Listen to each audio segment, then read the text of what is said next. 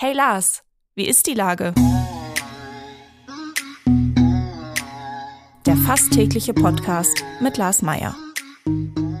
Wie ist die Lage? Unser fast täglicher Podcast als Kooperation von der Mopo und der Gute-Leute-Fabrik spürt tagesaktuellen Fragen nach.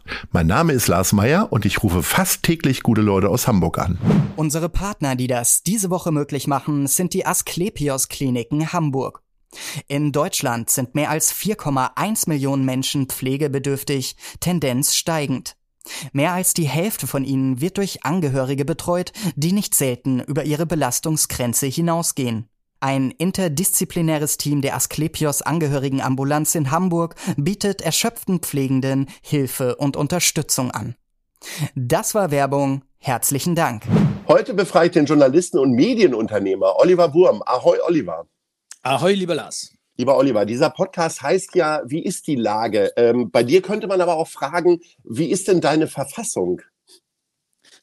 Gute, gutes Wortspiel, Lars. Ähm, meine Verfassung ist tatsächlich, langsam geht's wieder aufwärts. Also äh, die Pandemie ist so ein bisschen aus den Medienproduktionsknochen geschüttelt, um es mal so zu sagen. Es hat uns ja auch ordentlich erwischt. Also gerade wenn man Printmagazine äh, herstellt, wie ich, oder auch Sammelserien, Panini-Alben, dann ist man natürlich schon davon abhängig, dass die Leute auch draußen sind, in Kiosk gehen und so. Also diese zwei Jahre oder anderthalb Jahre, die da hinter uns lagen, durch die Pandemie danach, der fürchterliche Angriffskrieg. Also das hat schon mein Geschäft äh, durcheinandergewirbelt. Ich musste doppelt so viel arbeiten gefühlt äh, wie sonst äh, für die gleichen Ergebnisse.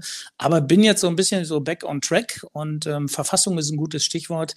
Mit der beschäftige ich mich gerade. Ähm, Grundgesetz als Magazin, weißt du ja, ist hier in Hamburg als Idee entstanden und im nächsten Jahr wird die Verfassung 75. Wir sind also dabei, dort wieder neue, schöne Ideen zu entwickeln. Das heißt, diesen Riesenerfolg, den du ja schon mal vor einigen Jahren gefeiert hast, den willst du jetzt nochmal wiederholen, äh, indem du andere Bilder reinbringst. Du kannst ja die, das Grundgesetz jetzt nicht umschreiben. Also worauf können wir uns freuen? Was wird denn anders sein?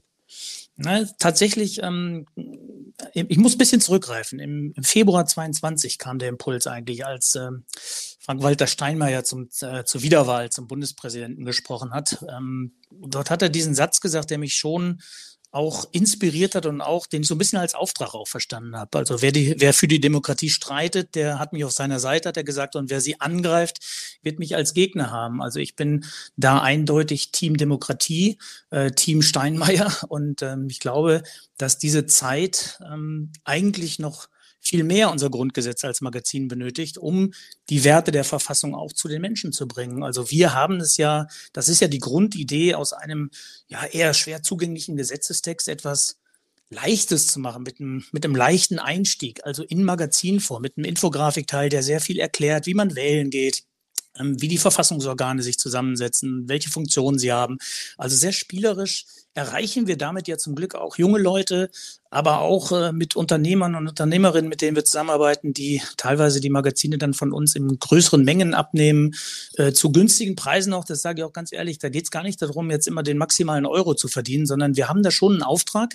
Der Auftrag ist ein bisschen durch das Bundesverdienstkreuz, was wir hier in Hamburg verliehen bekommen haben, 2020 ähm, auch gesetzt worden. Und ja, Richtung 75 Jahre Grundgesetz haben wir jetzt viele, viele Ideen. Und wenn du sagst, ähm, was habt ihr neu gemacht? Natürlich haben wir das Grundgesetz tatsächlich aktualisiert. Es gab ja äh, einige Änderungen im Grundgesetz rund um äh, die Bundeswehr, rund um den Digitalpakt. Das war ja in den ersten Ausgaben noch gar nicht drin. Wir haben natürlich auch in den Infografikteilen jetzt nicht mehr die Angela Merkel als Kanzlerin, sondern da ist tatsächlich ein Bild von Olaf Scholz, das neue Parlament, all diese Dinge also es ist eine neue Auflage, ein Redesign. Wir haben es auch ähm, grafisch ein bisschen, bisschen erneuert und wir gehen damit jetzt richtig raus und mit einer ganz neuen Idee, wenn ich das vielleicht noch so sagen darf. Ähm, wir können ab einer Auflage von nur 500 Exemplaren, haben wir es hingekriegt durch unsere Partnerschaften auch mit einer guten Druckerei, die wertebasiert arbeitet und mit unseren Logistikpartnern, dass wir ab einer Auflage von 500 ist sozusagen schon mit einem eigenen Umschlag versehen können. Und das haben die ersten äh, Partner jetzt umgesetzt und sind total begeistert. Unter anderem übrigens auch die Stadt Hamburg, die äh, zum Tag der deutschen Einheit dann mit einem eigenen Umschlag, wo dann auch das Motto des Tags der deutschen Einheit draufsteht, Horizonte öffnen.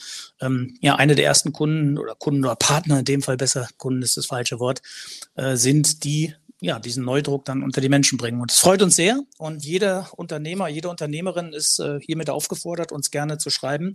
Und ich äh, schicke gerne dieses Angebot dahin. Da geht es wirklich darum, den Dominostein, den ersten, der ist gefallen. Und wir wollen jetzt eine richtige lange Kette auslösen und dann bis in den Mai 2024 möglichst viele Menschen dort mit äh, den Artikeln und die Würde des Menschen ist unantastbar Artikel 1 in Berührung bringen, weil wichtiger denn je. Du hast gerade eben die Feierlichkeiten angesprochen. Am 2. und 3. Oktober finden hier die Feierlichkeiten zum Tag der deutschen Einheit statt mit einem großen Bürgerfest, mit einem äh, sehr schönen Festakt, wie ich meine, im, in der Elbphilharmonie. Und ähm, da du nicht nur sehr staats staatsrang geworden bist im Alter, sondern auch kulturbeflissen, wird es eine Sonderausgabe geben von diesem Erfolgsmagazin 13 plus 13 Gedichte. Das ist eine ganz wunderbare Ansammlung von äh, äh Gedichtklassikern, die eine 13, und äh, neuen Gedichten. Das ist die zweite 13 sozusagen. Du hast jetzt aber 16 plus 16 gemacht. Warum? Warum kann ich äh, sagen? Weil der äh, wunderbare Sascha Albertsen, Leiter Kommunikation Öffentlichkeitsarbeit bei Hamburg Tourismus GmbH, eines Tages hier vor meinem Büro stand und sagte, er wolle einfach mal ein bisschen mit mir quatschen. Und zwar ähm, mit Blick sozusagen auf die Festivitäten, auf den Tag der deutschen Einheit, ob man nicht irgendeine kreative Idee miteinander entwickeln könnte. Und zu diesem Zeitpunkt hatte ich gerade Band 3 von 13 plus 13 Gedichte abgegeben und sagte so wirklich aus der Hüfte geschossen, wir können doch aus 13 16 machen. Also einmalig diesen Titel 16 plus 16 Gedichte nennen und dann versuchen 16 Klassiker aus 16 Bundesländern und 16 neuzeitliche Texte aus 16 Bundesländern zu kuratieren, das zu vereinen, in Schwarz-Rot-Gold an den Kiosk bringen und ja, das ist jetzt passiert. Gibt ähm, dann für die Gäste sozusagen und für die Speaker und für die Ehrengäste am Tag der Deutschen Einheit als Geschenk und aber auch, das war uns wichtig, es wird auch in Hamburg am Kiosk liegen und es ist vielleicht grundsätzlich eine sehr, sehr schöne Erinnerung an den Tag der deutschen Einheit, aber auch unabhängig davon ein wirklich fantastisches Magazin geworden. Und für Hamburg startet übrigens bei den Klassikern Peter Rühmkorff. Und bei den äh, zeitgenössischen Texten haben wir Udo Lindenberg gewonnen mit dem Text Horizont, weil nichts passt besser zum Motto dieses Tag der deutschen Einheit. Unbedingt. Also äh, wirklich eine ganz wunderbare Idee. Ich habe schon drei Magazine aus der Serie. Das vierte wird dann demnächst äh, hinzugefügt und ich kann es wirklich je, jedem sehr empfehlen. Ähm, es sieht vor allen Dingen ja auch gut aus äh, äh, auf dem Wohnzimmertisch wenn mal Besuch kommt, dann kann man da immer mal wieder unauffällig darauf hinweisen, dass man doch ein bisschen kulturbeflissen ist. Deswegen machst du ja sowas, oder?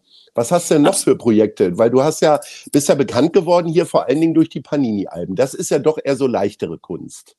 Das stimmt. Also das ist, ähm, aber ehrlich gesagt, es ist immer das gleiche Prinzip. Also möglichst barrierefrei, möglichst niedrig schwellend ähm, oder niedrigschwellig heißt es ja in dem Fall, die Menschen jeglichen Alters an Inhalte bringen. Also beim Grundgesetz an politische Inhalte, bei den Gedichten an, an Lyrik, an, an zeitgenössisches, an, an, an Dichter, an Dichterinnen und bei den Panini-Alben ist es letztlich nichts anderes. Also wir erzählen ja dort auch Stadtgeschichte. Wir haben jetzt ganz aktuell ein, Album äh, Dortmund sammelt Dortmund. Da geht's dann nicht nur darum, Dietmar Bär zu tauschen oder, oder Borussia Dortmund-Sticker zu sammeln, sondern da geht's auch um die Geschichte von Kohle und Stahl. Diese Idee ist ja auch 2009 hier in Hamburg aus einer Schnapsidee entstanden, als wir einen Brief an Helmut Schmidt geschrieben hatten und wieder erwarten, er sagt, er wolle gerne ein Panini-Sticker werden. Dann haben wir ihn ja in eine Tüte gesteckt, zusammen mit dem Michel der Alster ähm, und dem Franzbrötchen. Und daraus ist einfach eine wunderbare Geschichte geworden. Und bis heute trägt die uns und wir schaffen so zwei bis drei Alben im Jahr und das machen wir auch mit großer Freude. Also aktuell Dortmund sammelt Dortmund im Kern bist du ja eigentlich Sportjournalist gewesen, bist Riesenfußballfan.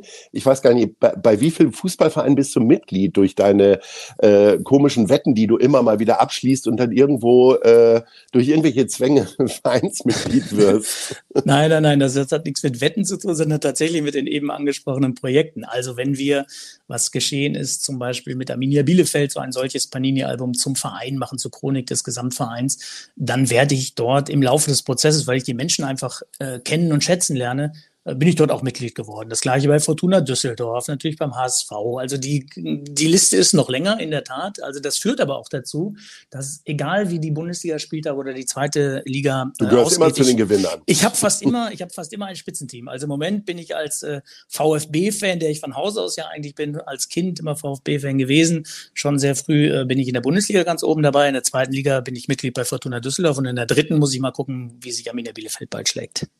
Wollen wir auch über den HSV da reden? Doch, da ist doch sehr viel Luft nach oben. Ja, wollen wir mal über den HSV sprechen? Die haben jetzt zwei Spiele hintereinander verloren. Da brennt jetzt wieder die Hütte. Also vor drei Wochen gab es noch die Zeitungsüberschrift, was die Bundesliga vom HSV lernen kann. Äh, hat der HSV jetzt selber alles verlernt oder was ist da los? Ich weiß es nicht, Lars. Wenn ich, wenn ich diesen Schlüssel hätte, dann würde ich jetzt sofort rausfahren und äh, den abgeben. Ich war im Stadion beim Auftaktspiel mit meinem Bruder, der Schalke-Fan ist, und ich habe dieses Spiel gesehen und bin danach wirklich nach Hause gegangen und war felsenfest davon überzeugt, diesmal ist der Kader so in der Breite auch so gut aufgestellt. Die haben dort äh, dreimal gewechselt und es kam eine Geschwindigkeit aufs Feld, wo ich dachte, genau das brauchst du dann, wenn Spiele vielleicht mal ähm, äh, genau das äh, Momentum brauchen, also Technik, Geschwindigkeit, Energie. Und ich habe wirklich gedacht, also dieses Jahr sind sie nicht zu stoppen, zumal auch die Konkurrenz sozusagen äh, nicht so stark ist. Also die zweite Liga hat vielleicht bis auf den FC St. Pauli, die sind sehr stabil, das muss man sagen. Ähm, hat sich aber sonst kein Team, was so über lange Distanz äh, durchzieht. Da dachte ich schon, der HSV ist dabei. Dass sie in Elversberg verlieren, ganz ehrlich, geschenkt. Bei vier Siegen, ein Unentschieden, da patzt du immer mal. Dann darfst du aber nicht in Osnabrück verlieren. Das darf einfach nicht sein. Da musst du mindestens dort irgendwie einen Punkt mitnehmen, eigentlich auch gewinnen, damit du dann mit breiter Brust in das Spiel gegen Düsseldorf gehst. All das haben sie jetzt wieder liegen lassen. Jetzt ist schon wieder ein bisschen Nervosität da. Jetzt bist du schon wieder unter Druck im nächsten Heimspiel und es wird wahrscheinlich wieder ein Zittern bis zum Schluss. Und ich bleibe aber dabei, der HSV steigt auf. Na, da bin ich ja gespannt. Äh, wir kommen zu unserer Rubrik. Nice oder Scheiß? Gibt es irgendwas, was du uns erzählen möchtest, was besonders schlecht gelaufen ist in den letzten Tagen oder besonders gut? Ja, ich würde mich tatsächlich für, weil ich ja ein positiver Mensch bin, auf äh, ja. nice, nice äh, tatsächlich äh, konzentrieren wollen. Und muss wirklich sagen, was ich in den letzten Tagen hier in Hamburg erleben durfte, muss ich wirklich sagen, ähm, das hat mich total geflasht. Also ich war auf sehr, sehr vielen Konzerten äh, rund um ähm, das Reeperbahn Festival. Und zwischendurch war ich auf Veranstaltungen beim Harbourfront Literaturfestival. Und das alles in dieser Stadt direkt vor der Haustür zu haben, so viele positive Menschen, so viele gute Stimmung. Also, dass Hamburg wirklich die Kulturhauptstadt ist und wir das auch hier so genießen können, das, das macht mich echt jedes Mal wieder glücklich. Und ja, dafür mal ein großes Shoutout an alle, die das organisieren, die dahinter stehen. Und ich habe heute bei Twitter gelesen, was ja jetzt X heißt, dass unser Kultursenator äh, schrieb ein grandioses Festival und der freut sich auf das Festival 2024. Dem möchte ich mich wirklich bedingungslos anschließen. Kleine Anekdote.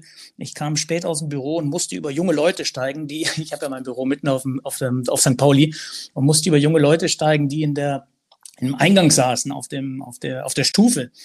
Und die waren erstaunt, dass so ein alter Mann wie ich sich da gar nicht drüber aufregt und waren darüber wiederum so begeistert, dass sie gleich zum Kiosk liefen und erstmal Bier holten. Und dann habe ich fast eine Stunde mit denen vor meinem Büro gesessen. Und das sind doch die Begegnungen, die wir brauchen. Und das hat mir so eine Freude gemacht. Also von daher heute kein Scheiß, sondern nur nice. Äh, zwei tolle Festivals. Ich freue mich auf weitere Veranstaltungen und auf äh, ja, die Kulturhauptstadt Hamburg. Wir lernen, es lohnt sich immer freundlich zu jungen Menschen zu sein. Da kann sogar auch ein Bier bei rauskommen. Äh, lieber Olli, ich wünsche dir alles Gute für die Feierlichkeiten, an denen du hoffentlich jubelnd teilnimmst. Du wohnst ja schräg gegenüber und hast wahrscheinlich schwarz-rot-goldene Luftballons aufgehängt. Und äh, vielen Dank für deine wunderbaren Ideen. Allen voran natürlich jetzt 16 plus 16 Gedichte. Und sag Ahoi. Viel, vielen Dank, Lars. Ahoi. Dieser Podcast wird präsentiert von der Gute-Leute-Fabrik, der Hamburger Morgenpost und Ahoi Radio.